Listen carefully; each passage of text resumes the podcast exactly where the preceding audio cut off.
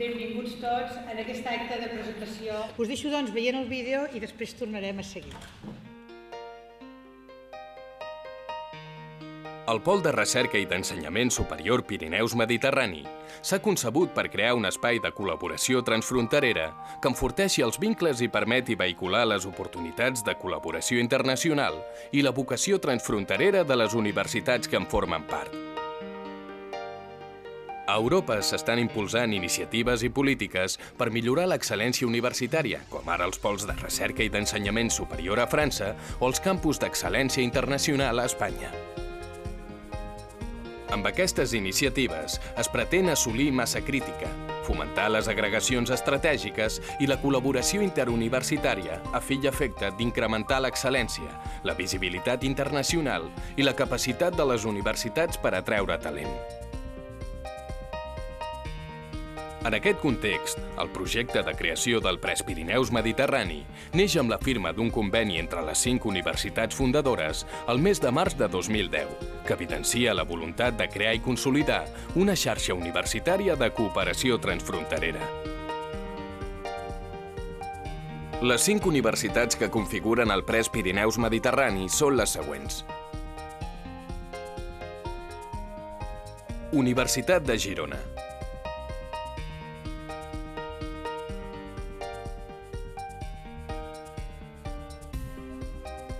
Universitat de Perpinyà via Domitia.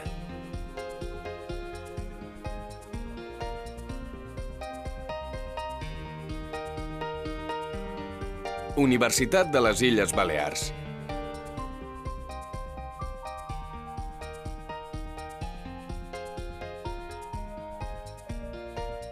Universitat Pierre Marie Curie. Observatori Oceanogràfic de Banyuls, La Marenda.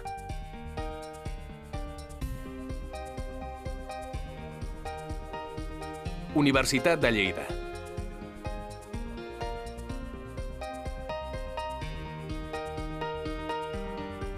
Aquesta agregació estratègica que abasta l'espai català transfronterer i mediterrani amb Girona, Lleida, Balears, Perpinyà i Banyuls tindrà un impacte en l'euroregió Pirineus-Mediterrani i en els territoris circumtants.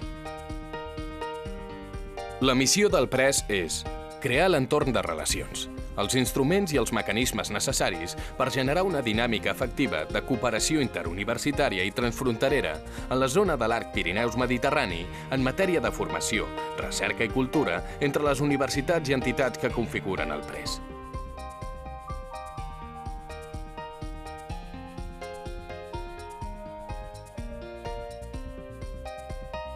La visió del PRES és ser reconegut en el mapa universitari nacional i internacional com una iniciativa de col·laboració transfronterera amb identitat pròpia i de referència al sud d'Europa.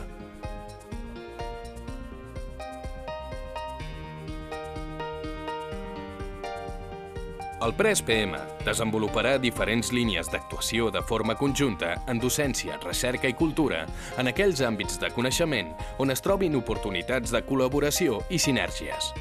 Les línies d'actuació previstes són Projectes de recerca pluridisciplinar conjunts. Com a exemple, podem esmentar els estudis i projectes de recerca desenvolupats conjuntament en àmbits com el turisme sostenible i el dret patrimonial privat transfronterer. Màsters i doctorats interuniversitaris. Com a exemple, podem esmentar el màster en gestió cultural, desenvolupat conjuntament entre la UDG i la UIB, i el màster en art i història, desenvolupat conjuntament entre la UPBD i la UIB. Tesis doctorals conjuntes.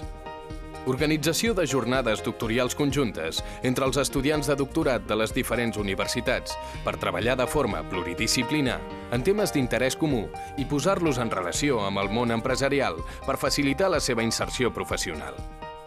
Programes de mobilitat transfronterera.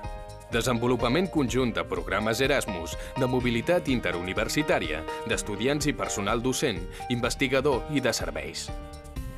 Programes europeus, Interreg i Tempus. Atracció de talent. Cal esmentar que aquest projecte és una iniciativa pionera en la col·laboració interuniversitària transfronterera a Europa.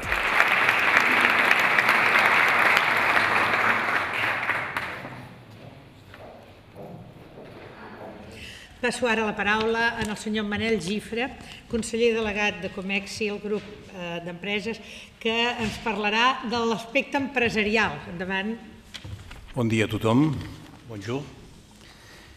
En primer lloc, voldria agrair a la rectora de la Universitat de Girona la seva invitació a participar en aquest acte d'avui.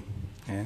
Compartim amb ella, i segurament amb la gran majoria de vostès, l'interès en que la societat civil doncs, aporti la seva visió i que col·labori i participi amb la universitat i en els seus esdeveniments importants com és el projecte doncs, que estem presentant avui. No?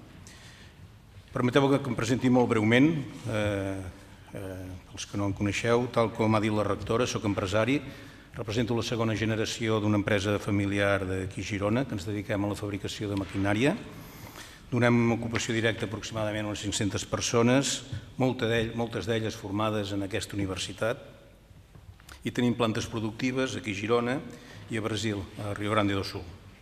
Som una empresa fortament internacionalitzada, les nostres ventes es destinen aproximadament, un 90% van destinades doncs, a mercats eh, exteriors. Eh.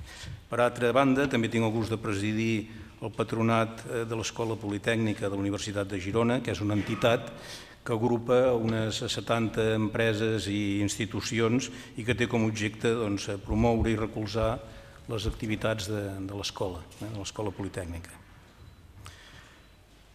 No, no dic res de nou al mencionar la gran importància que té per les nostres empreses i, per tant, per la generació de riquesa d'un territori, el coneixement, la recerca i la innovació i, per tant, en conseqüència, la, la infraestructura universitària amb la que es pot comptar i el seu grau d'interacció amb el teixit econòmic i social de, del seu territori. No?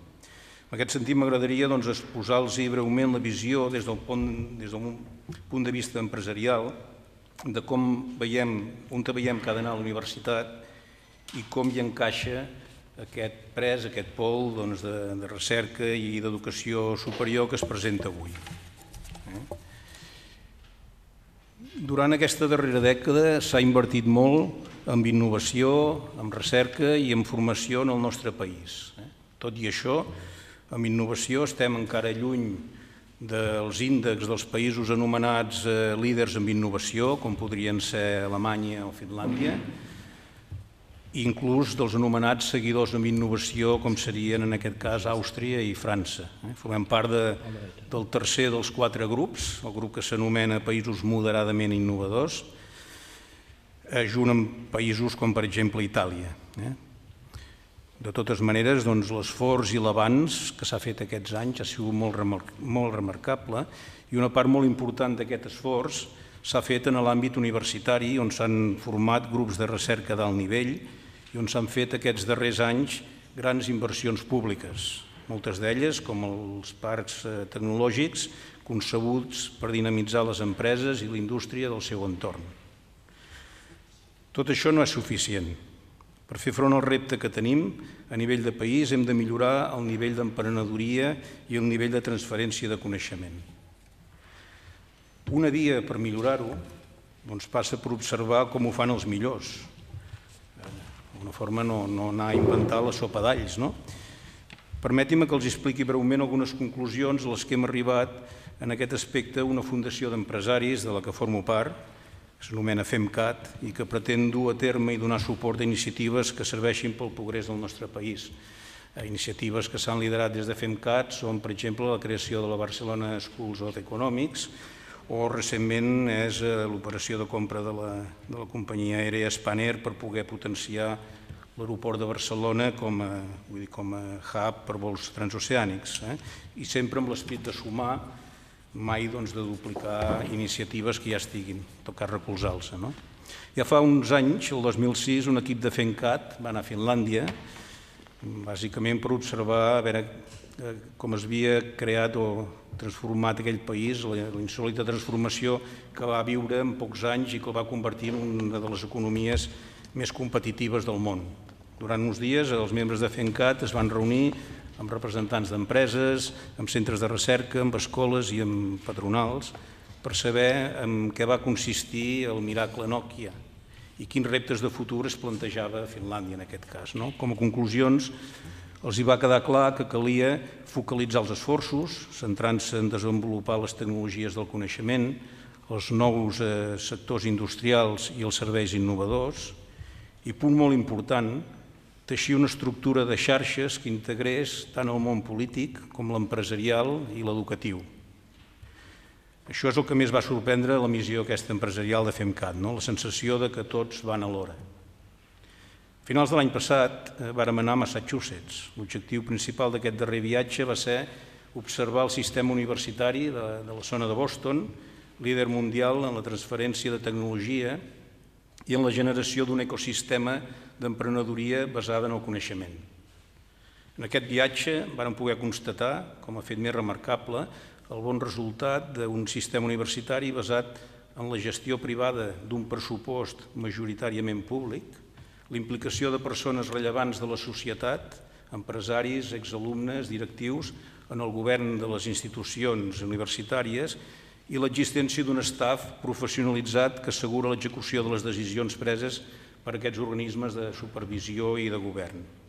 Aquestes són algunes de les línies que es poden seguir per treure més rendiment del nostre sistema universitari, eh, d'alguna manera millorar el govern de les universitats, professionalitzar la gestió, incentivar la meritocràcia. Eh, recentment, el diumenge passat, hi havia un article del rector de la Universitat Politècnica de Catalunya, l'Antoni Giró, que mencionava que les universitats del nostre país no poden avui competir en retribucions i condicions amb institucions que posen en valor el coneixement i l'experiència.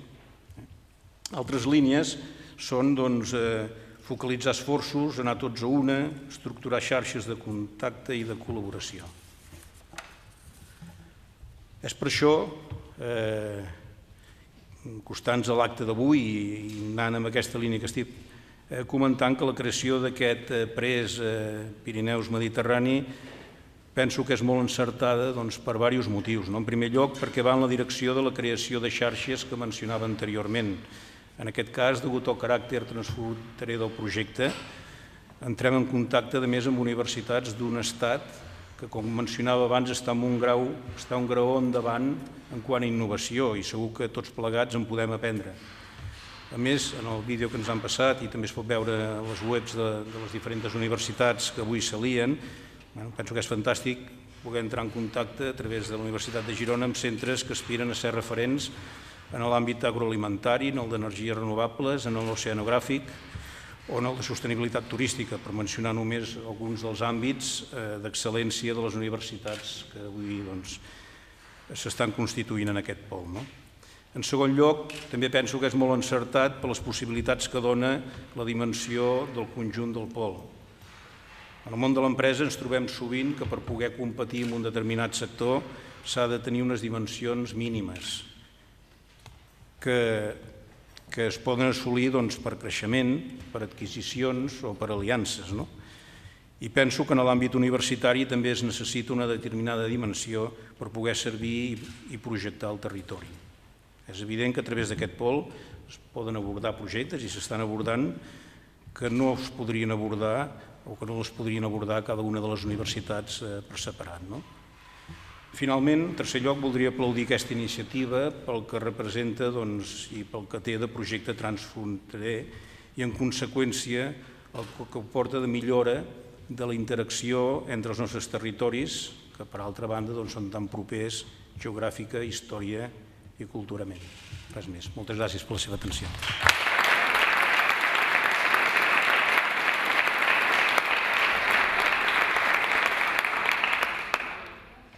Tot seguit té la paraula Messia Cristian Volquén, president del Consell General dels Pirineus Orientals.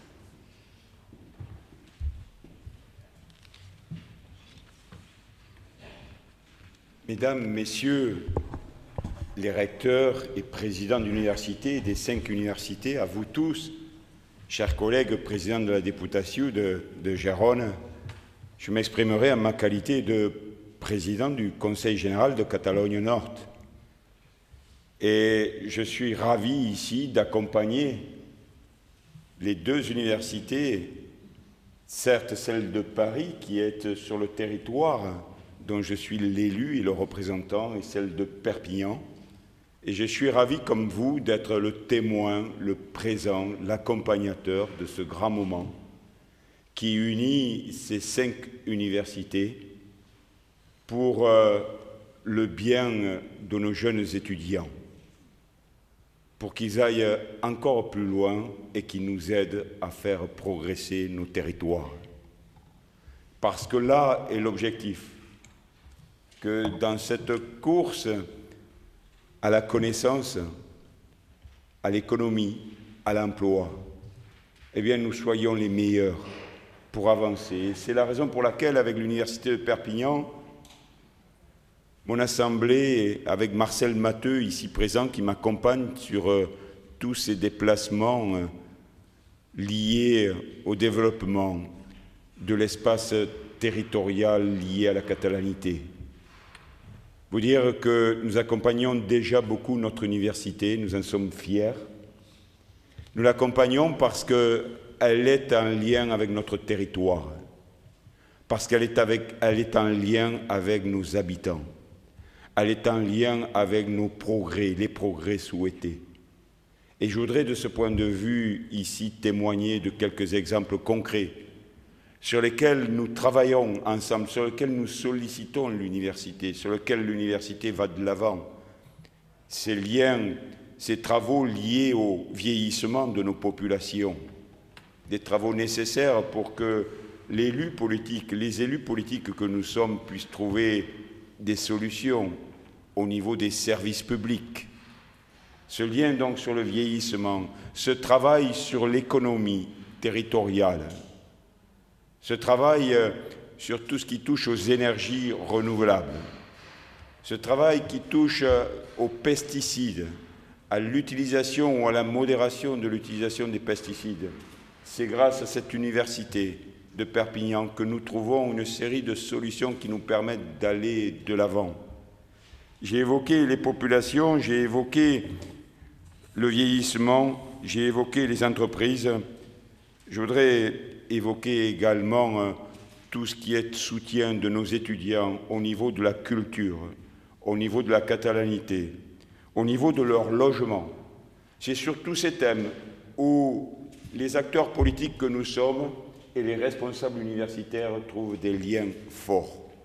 Eh bien, euh, aujourd'hui, euh, après cette séance de travail et ce grand moment que nous vivons, nous continuerons avec le président Benkeli de l'Université de Perpignan à formaliser dès ce soir devant la presse de Catalogne Nord des liens sur tout le travail sur notre patrimoine, notre patrimoine historique. Et vous le voyez, c'est sans arrêt en mutation, cela bouge. Et je voulais vous témoigner que ce travail que nous faisons ensemble, eh nous voilà réunis pour faire un travail auprès de ce presse qui a, je l'ai bien noté, entre 50 et 80 000 étudiants, plus de 3 000 chercheurs, professeurs, bref, de quoi grouper nos énergies pour aller encore plus loin, au travers de ce nom qui nous fait vibrer qui nous rend heureux les Pyrénées et la Méditerranée. On ne pouvait pas trouver mieux. Je ne parle pas pour les Baléares pour l'instant, mais c'est bien la Méditerranée qui nous unit. Et puis les Pyrénées, à nous, que nous soyons du nord ou du sud. En fait, il y a tous les ingrédients de la réussite rien que dans le nom. Pyrénées et Méditerranée. Cette force de l'histoire de tous ceux qui nous ont précédés, depuis des millions d'années. Et en plus, nous avons la chance d'être à l'endroit où les Pyrénées rentrent dans la Méditerranée. Cela nous permet de nous repérer dans le monde entier. Moi, je vois quand je suis en déplacement à l'extérieur, et nous étions avec le président Benkeli sur l'université d'Alexandrie il y a à peine 15 jours pour mener là aussi des travaux sur le patrimoine. Ce, palais de Cléopâtre qui est enfoui euh, dans la Méditerranée à moins de 5 mètres euh, d'eau, eh bien, euh, c'est ce travail aussi sur le patrimoine nous souhaitons mener et peut-être que c'est tout le presse ici réuni qui pourra prendre le relais de l'Université de Perpignan qui travaille également à Alexandrie parce que aussi le lien, je le disais il y a quelques jours, c'est la Méditerranée, un peu plus éloignée. Mais c'est cela notre force, et rien que dans sa dénomination, je vois le succès de nos travaux, de vos travaux. Et donc, en tant que témoin de tout cela, je tenais à être ici pour ce grand jour, pour ce grand moment, et nous continuerons, nous, de, depuis la Catalogne Nord, d'être avec vous pour que finalement il n'y ait qu'une Catalogne. Merci.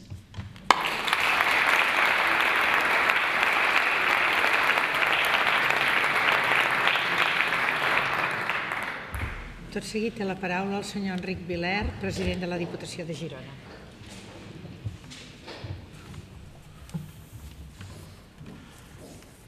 Bé, molt bon dia. Molt bon dia.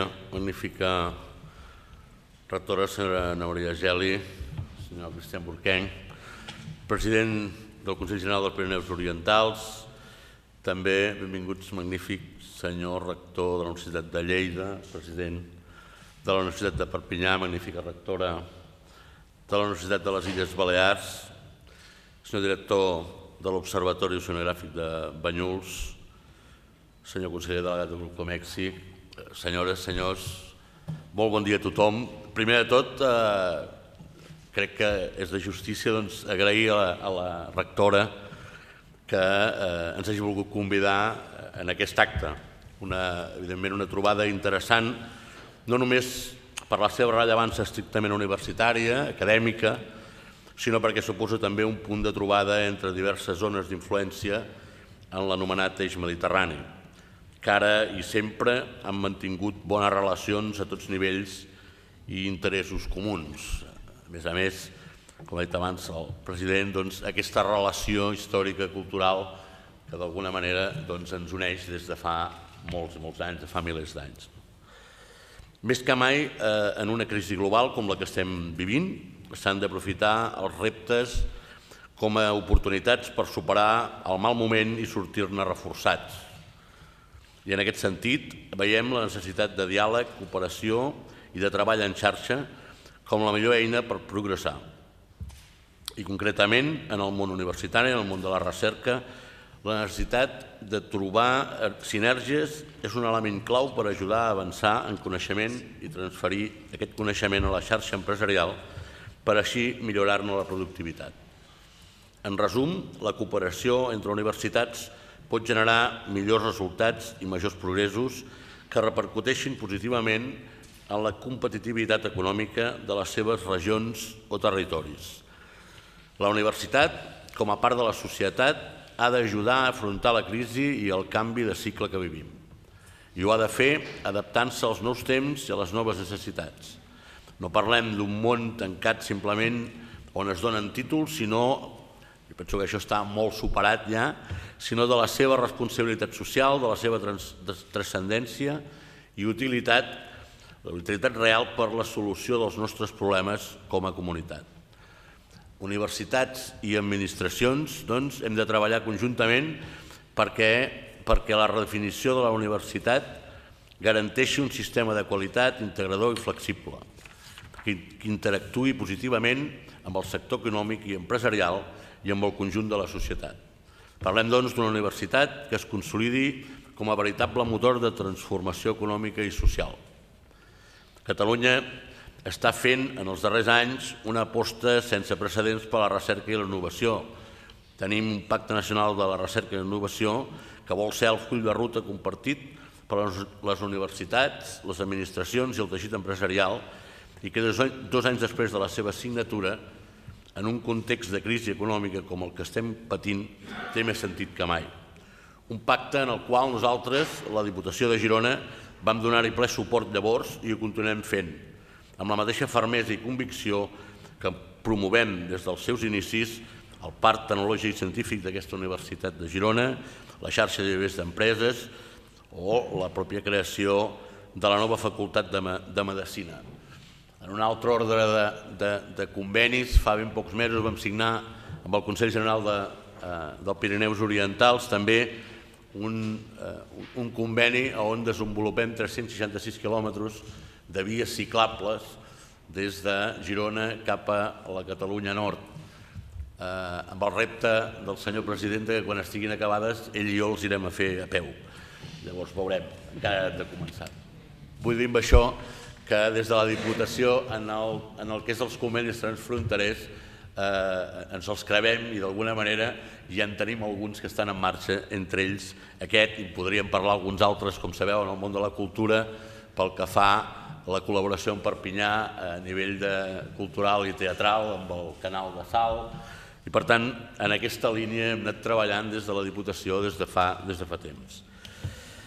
Per tant, és ara més que mai el moment de cooperar al voltant d'aquests reptes, generant nou coneixement i noves solucions que portin valor afegit per tots. Per afrontar els grans eh, reptes de futur de Catalunya i d'Europa, cal que tots fem una aposta decidida per l'economia del coneixement, Només jo penso que d'aquesta manera serem capaços de generar aquest valor afegit. Cal la màxima col·laboració entre tots els agents socioeconòmics, la coneguda triple hèlix, en el que les administracions, les universitats i el teixit econòmic d'aquí i d'allà, o de tots aquests cinc llocs que hem dit, han de treballar conjuntament aprofitant les sinergies i no només fer-ho aquí a Catalunya, a nivell estatal, fer-ho sobretot en territoris que superen aquestes fronteres. Per tant, avui és un gran dia, com s'ha dit ja abans, per la projecció econòmica de l'eix mediterrani gràcies al treball conjunt de les vostres universitats aquí representades, en el qual s'hi han d'afegir doncs, totes aquelles facilitats que des de l'administració des del món polític, digueu com vulgueu, s'hi han de posar. Crec que és l'única manera de poder avançar ajuntant esforços i cooperant entre diferents territoris. Uns territoris que, en definitiva, no som desconeguts, com he dit abans, en definitiva estem parlant d'una cultura mil·lenària compartida, d'un mar que ens connecta a nosaltres i a molta altra gent de la Mediterrània, per tant, una oportunitat també en el món del coneixement, però també en el món de la cultura i en el món econòmic en general, i jo crec que en això no hi podem renunciar. Per tant, jo estic molt content, vull felicitar-vos la iniciativa que heu tingut de, de tirar endavant aquest projecte, d'iniciar-lo, de tirar endavant.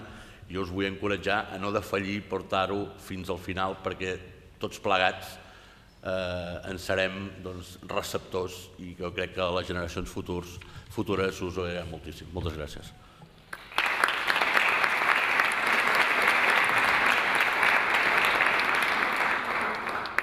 Moltes gràcies. Tenim ara la paraula, té la paraula el senyor Joan Vinyes, rector de la Universitat de Lleida. Bon dia, eh, bonjour, eh, companys de la taula, chers col·legs, amics, amigues. Per mi és una satisfacció estar aquí eh, junts, tots nosaltres, per estrènyer les nostres relacions, que ja tenen molts anys, especialment amb la Universitat de Perpinyà i la Universitat de Girona, però també ampliades amb la Universitat de les Illes i París eh, 6, eh, el centre de Banyuls. No? Com molt bé s'ha dit abans, ha dit abans, l'eix mediterrani i l'entorn mediterrani és essencial el seu desenvolupament i el treballar conjuntament, no només pel món, sinó especialment per Europa. Ja, com deia, diversos dels nostres investigadors i professors treballen conjuntament, així com també amb empreses dels eh, respectius territoris. En el que ja comença segon decenni del segle XXI, les xarxes i agregacions entre universitats eh, són del tot necessaris, essencials, per poder servir millor a les nostres missions. I no només Eh, transfronterer, sinó també eh, vinculades amb el món eh, productiu. No? Aquest compromís social de la universitat, entès amb la doble vessant, no només i importantíssima la vessant aquesta de cooperació per equilibrar el món i que sigui més just, sinó també aquesta missió de, que també hem dit abans, de procurar millorar la riquesa i contribuir amb la I més D més I a aixecar la riquesa del, de la nostra gent, del nostre territori, amb docència, amb recerca, amb transferència, és, és essencial. No? Per tant, mm, jo crec que aquest, aquesta unió que estem fent, que estem promovent, és, eh, és veritablement eh, molt important, especialment per a les universitats, potser no tants grans, que ens hem d'especialitzar i que el fet d'anar col·laborant amb diferents xarxes i fent xarxes, si bé complica una mica la governança interna de la universitat, però és el nostre, el, el nostre futur i la manera millor d'aconseguir un, gain-gain no? en les nostres eh, fent sinergia. No? Per tant, aquest pres eh, PM no? mediterrani és una gran iniciativa a la que espero que tingui el màxim èxit i en la qual hi estem compromesos. Moltes gràcies.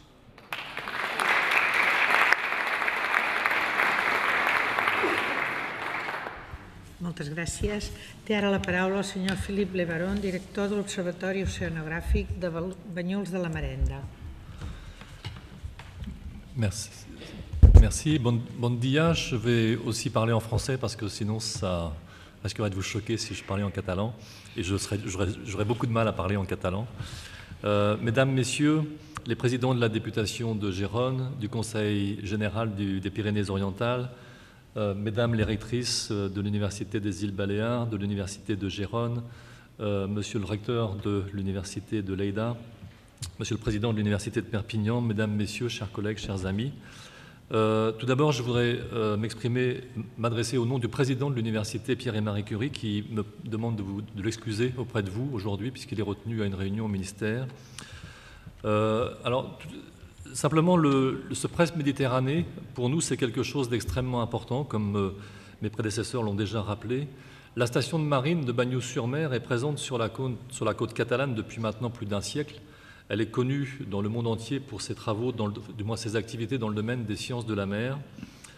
Et euh, l'université Pierre et Marie Curie euh, est un acteur, aussi paradoxal que cela puisse paraître, une université parisienne, est un acteur de la formation et de la recherche sur notre territoire, sur le territoire euh, catalan.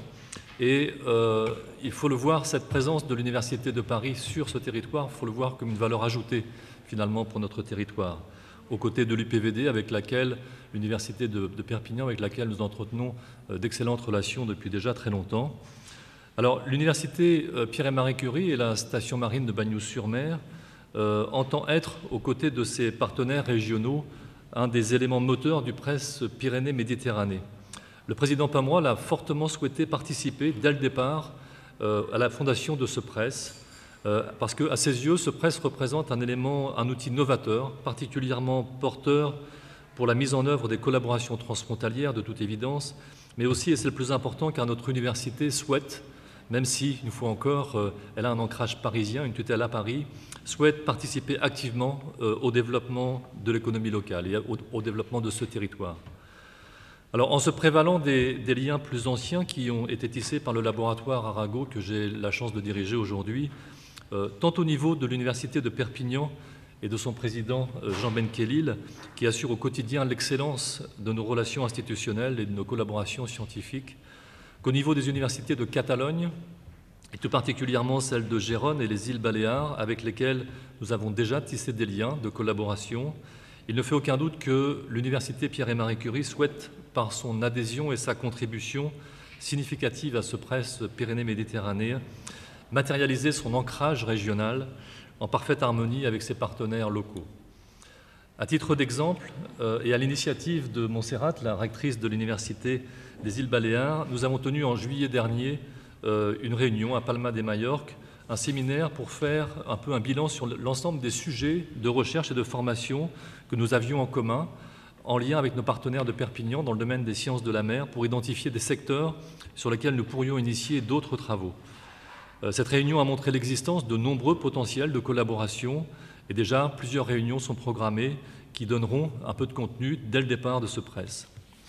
Alors, permettez-moi de citer simplement deux domaines qui devrait rapidement participer à l'édifice de ce presse Pyrénées-Méditerranée. En premier lieu, la relance par l'université, par l'UPMC et par son partenaire national, le CNRS, en partenariat avec l'Université de Perpignan et le CSIC pour la partie, l'équivalent du CNRS en Catalogne, euh, un des outils précurseurs de la collaboration transfrontalière que sont les laboratoires transfrontaliers.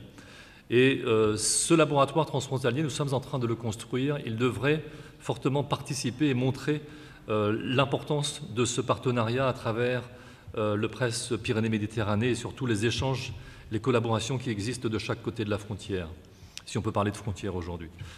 En, second lieu, l'inscription récente de la station de Bagnols-sur-Mer avec sept autres stations marines européennes sur la feuille de route des grandes infrastructures européennes, ce qu'on appelle ESFRI classiquement, en biologie marine. Alors cette reconnaissance euh, officielle va permettre le développement d'infrastructures de premier plan centrées sur la mer catalane et dont pourront bénéficier les partenaires de Catalogne, du Sud comme du Nord, avec des financements européens. Et ces domaines d'activité sont en prise directe avec les questions sociétales de la santé et de l'environnement. Et le presse catalan saura bénéficier, devra bénéficier, je n'en doute pas, de cette opportunité internationale. Alors, en conclusion, je me fais l'interprète du président de l'Université Pierre et Marie Curie pour souligner combien euh, cette volonté de fédérer étroitement les forces d'enseignement et de recherche qui se situent au barycentre du, du triangle Toulouse-Montpellier-Barcelone s'avère importante et cruciale pour le développement et la reconnaissance de cette région catalane au plan culturel, au plan scientifique et au plan économique. Cette dynamique de mise en réseau effective des structures universitaires entre Perpignan, Bagnous, Gérone, Lérida et les îles Baléares va permettre de consolider des thématiques d'excellence et d'accroître leur potentiel spécifique dans le domaine transfrontalier. Le laboratoire Arago de Bagnous, avec l'accord de ses tutelles, saura, j'en suis certain, contribuer très efficacement à ce partenariat très prometteur. Merci de votre attention.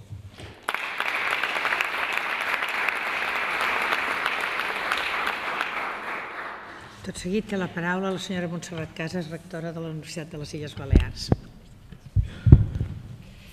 Rectora magnífica de la Universitat de Girona, president de l'Universitat de Perpignan Pia Domitia, rector magnífic de la Universitat de Lleida, director de l'Observatoire de Banyuls, president de la Diputació de Girona, eh, president del Consell General de Pirineu Oriental, director general d'RMS del Govern de les Illes Balears, amigues i amics, bonjour tout le monde. Jo, en primer lloc, voldria agrair la presència precisament dels representants de les institucions públiques i privades, tant de Girona, eh, dels Pirineus Orientals, Catalunya Nord i també del govern de les Illes Balears. Penso que és important per les cinc universitats aquí avui representades tenir aquest suport que el passat 22 de març doncs, vàrem signar precisament aquest pol transfronterer de recerca i ensenyament superior Pirineus Mediterrània ja s'ha parlat molt d'ell, eh, l'objectiu fonamental per mi és convertir el conjunt de les cinc universitats en un pol d'atracció de talent, sobretot en aquells àmbits en els quals ja tenim un prestigi internacional reconegut. I per aconseguir-ho, una de les primeres fites és precisament establir, per dir-ho així, postgraus compartits dintre del marc de les escoles de doctorat internacionals. Tenim en aquest i en aquests i altres àmbits ja experiències de feina conjunta. Hem organitzat durant dos anys els doctorials transfronterers eh, destinats a impulsar l'inserció laboral d'aquelles persones que tenen la màxima formació universitària, que són els doctors. Penso que és important per impulsar la innovació empresarial precisament que aquests doctors puguin inserir-se en el marc de les empreses. Alemanya té en aquest aspecte molt bones experiències i hem d'aprofitar les nostres experiències i les infraestructures també per crear nous estudis i oferir noves oportunitats als joves i als investigadors. A més a més, a mi m'agradaria remarcar que la convocatòria de campus d'excel·lència internacional del govern espanyol doncs, ha començat a facilitar precisament el desenvolupament d'aquest pol transfronterer tant la Universitat de Girona com la Universitat de Lleida com la Universitat de les Illes Balears han obtingut eh, un principi de finançament per poder-lo desenvolupar. Ara, Balears, Girona, conjuntament amb el Consell Superior d'Investigacions Científiques, ens presentem a la fase final d'aquest campus d'excel·lència, amb un projecte que es diu Campus Internacional Pirineus Mediterrània, Sostenibilitat Turística, Aigua i Recerca Avançada, i en el marc d'aquest projecte, el pol transfronterer és un sistema singular d'internacionalització que penso que ens ha d'ajudar a tots a anar construint l'Europa de les regions i també a transferir coneixement a les empreses d'un costat i l'altre de la frontera. I tot això ha de contribuir a crear més riquesa i a incrementar l'impacte econòmic de les universitats i centres de recerca en el seu entorn, impacte econòmic que penso que ha sigut i és important, encara que a vegades no el posem en valor.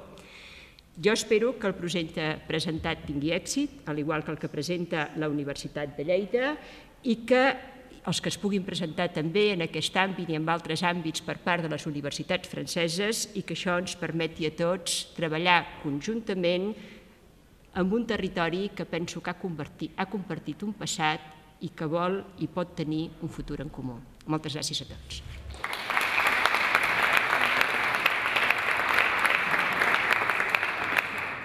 Té la paraula el senyor Jean Benkelil, el president de la Universitat Perpinyà Via de Mítia. Bon dia a tothom. Uh, el meu domini oral del català no ha millorat. Deixa llegir uh, la meva declaració. El projecte del pol de recerca i d'ensenyament superior transfronterer Pirineu-Mediterrani en el qual s'han compromeses les nostres cinc universitats, el 23 de març de 2010 arriba a maduresa. En efecte, el projecte de campus d'excel·lència transfronterer presentat per l'UDG i la UIB serà, ho esperem tots aquí, retingut en el moment de l'audició del 19 d'octubre. De la nostra banda, treballem sobre aquest projecte que serà integrat al nostre dossier de contracte quadriennal pròxim, que de fet esdevindrà un quinquini, un quinquini 2011-2015. Tenim un encoratjament molt fort del nostre ministre de tutela que ens aportarà, o esperem, un suport de mitjans sota totes les formes.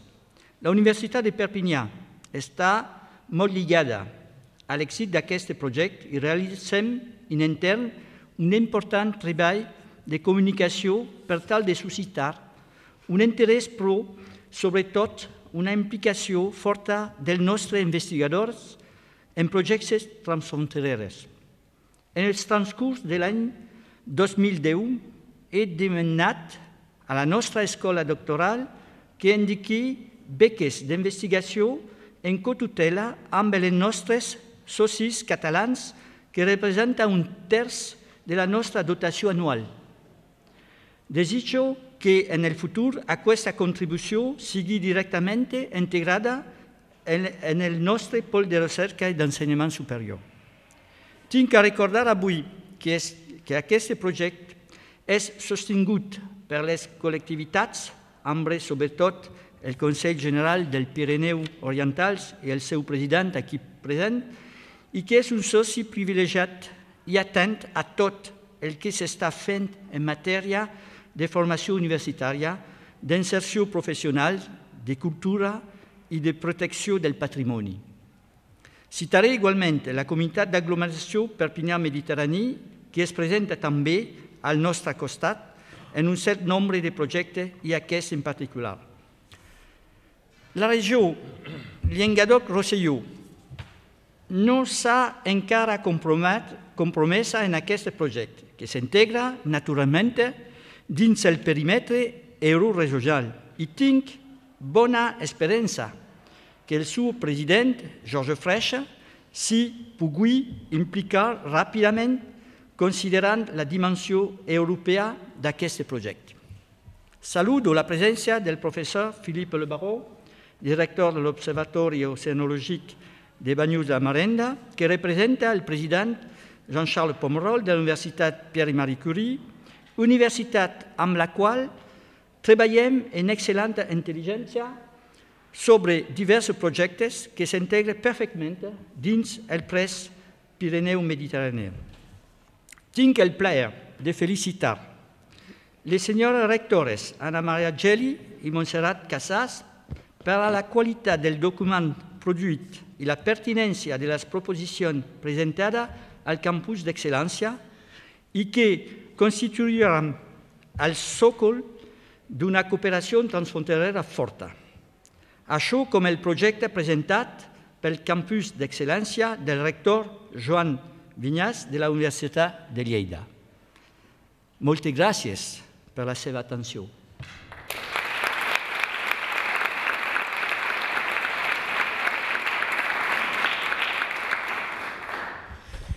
Rectora, rectors, col·legues de les cinc universitats que avui estem aquí, president de la Diputació de Girona, president del Consell dels Pirineus Orientals, eh, del director general del govern balear, president del conseller delegat de Comexi Group. A tots plegats us vull agrair la presència avui en aquesta jornada en la que fem la presentació pública d'aquest projecte de pol de recerca en educació superior i, i col·laboració entre les universitats transpirineiques i amb el mar, amb el Mediterrani, el pol Pirineus Mediterrà. El 22 de març d'aquest any signàvem el conveni marc per posar en marxa tot aquest projecte és un pas més en un llarg camí de col·laboracions, col·laboracions bilaterals en diferents àmbits i en diferents moments. S'ha parlat ja aquí de jornades doctorials, de màsters compartits, s'ha parlat especialment d'aquest campus d'excel·lència que presentem amb la Universitat de les Illes Balears, col·laboracions bilaterals amb Perpinyà, amb Lleida, evidentment també amb l'Observatori de Banyuls. Tots plegats tenim ja una llarga història en tots sentits, de treballar i d'avançar en el camp del coneixement, en la generació de coneixement i en la transmissió d'aquest coneixement, en la docència. Ens faltava, doncs, consolidar aquestes col·laboracions i, a més, obrir-les multilateralment. Aquest és l'objectiu i el que ens permet aquest projecte comú. Pensem que el pla estratègic que començarem a treballar i a, i a dibuixar en les properes setmanes i mesos ens ha de permetre fer un pas endavant. També és important que els governs regionals, locals i també dels estats espanyol i francès ens donguin aquest suport que nosaltres necessitem per avançar en el camí de col·laboració. En aquest sentit, tant els campus d'excel·lència en els que ens presentem com també en el pol de recerca que es presenta a França, esperem realment tenir èxit i que entenguin i comprenguin i ajudin en aquest projecte compartit. Les cinc universitats tenim molts elements que ens uneixen. Tenim projectes i línies de treball que són complementàries, que són molt properes. Jo diria que tenim inclús amistat eh, i mm, jo diria afecte entre els investigadors, entre els professors, amb estudiants que s'estan intercanviant amb Erasmus, amb mil elements que ens uneixen. Ara mateix, en la jornada d'avui, ens acompanyen i es fa visible, ja és així, la presència també del, dels governs i de les administracions públiques. I un altre element fonamental, les empreses. Jo vull agrair especialment que avui eh, el senyor Manel Gifre parli com a empresari, parli com a representant d'aquest teixit econòmic i social que envolta la universitat i en el que nosaltres hi estem tan compromesos i tan lligats. Per tant, doncs, és entre tots que podem avançar en un entorn, jo diria, de canvi. Estem visquent el procés de convergència europea, portem ja anys treballant en canvis de titulacions, en canvis en línies de recerca, en reforç en tots aquests elements, amb la transferència, amb la innovació. I en aquest context doncs, de col·laboració, de convergència europea, aquest pol de recerca i de transferència de coneixement ha de ser un referent pel sud d'Europa. Ha de ser allò que uneix les dues bandes del Mediterrani i també del, dels Pirineus i ens fa treballar tots plegats i visibilitzar i posar en valor les nostres complementarietats, les nostres potencialitats, les nostres capacitats. Penso que tots plegats és com hem de treballar i és així com esperem que puguem fer en les properes setmanes i mesos amb aquest pla estratègic que elaborarem conjuntament. Són moments apassionants, són moments de canvis que sempre porten doncs, oportunitats i possibilitats de, de millorar i de reforçar-nos i esperem doncs, que això s'acompleixi amb èxit. Bé, no, no cal afegir gaire res més. Agrair a tots, de veritat, la vostra presència aquí i en els mitjans de comunicació. Ara atendrem les preguntes i les consultes que ens vulguin fer els mitjans de comunicació, volem comptar amb ells i amb el seu suport per donar a conèixer aquests projectes nostres que s'estan, jo diria, solidificant, que s'estan ara cristal·litzant i que esperem que en els propers anys ens donguin doncs, molt de motius de joia i de satisfacció a tots plegats. Moltes gràcies.